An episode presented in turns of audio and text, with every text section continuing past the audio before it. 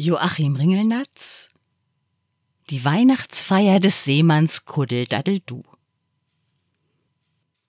Die Springburn hatte festgemacht am Petersenkai.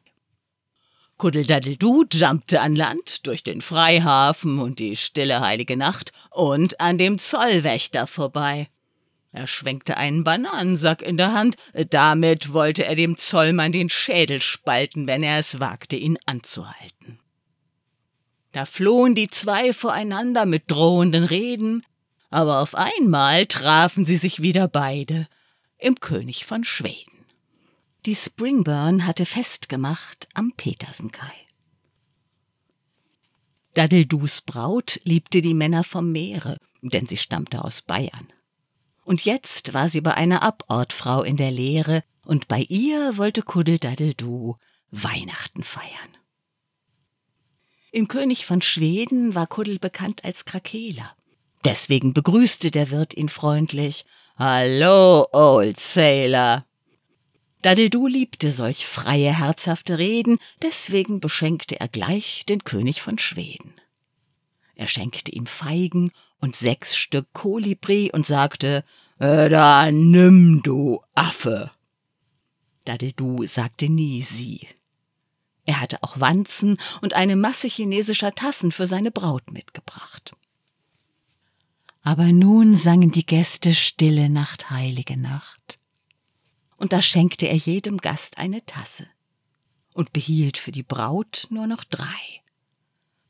Aber als er sich später mal darauf setzte, gingen auch diese versehentlich noch entzwei, ohne dass sich Dadeldu selber verletzte.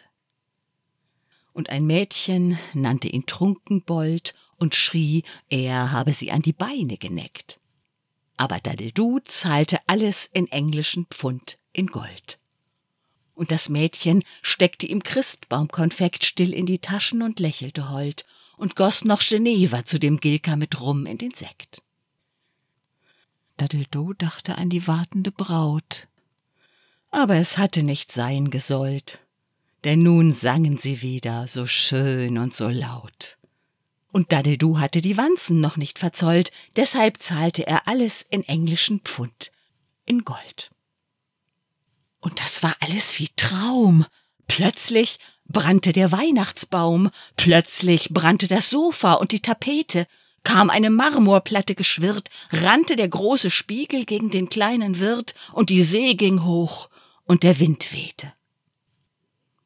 Dadedu wankte mit einer blutigen Nase, nicht mit seiner eigenen, hinaus auf die Straße. Und eine höhnische Stimme hinter ihm schrie, Sie Daddel, sie! und links und rechts schwirrten die Kolibri.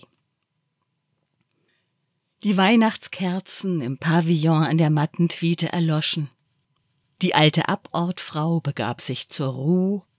Draußen stand Dadeldu und suchte für alle Fälle nach einem Groschen. Da trat aus der Tür seine Braut und weinte laut. Warum er so spät aus Honolulu käme, ob er sich gar nicht mehr schäme. Und klappte die Tür wieder zu. An der Tür stand für Damen. Es dämmerte langsam, die ersten Kunden kamen und stolperten über den schlafenden Daddeldu.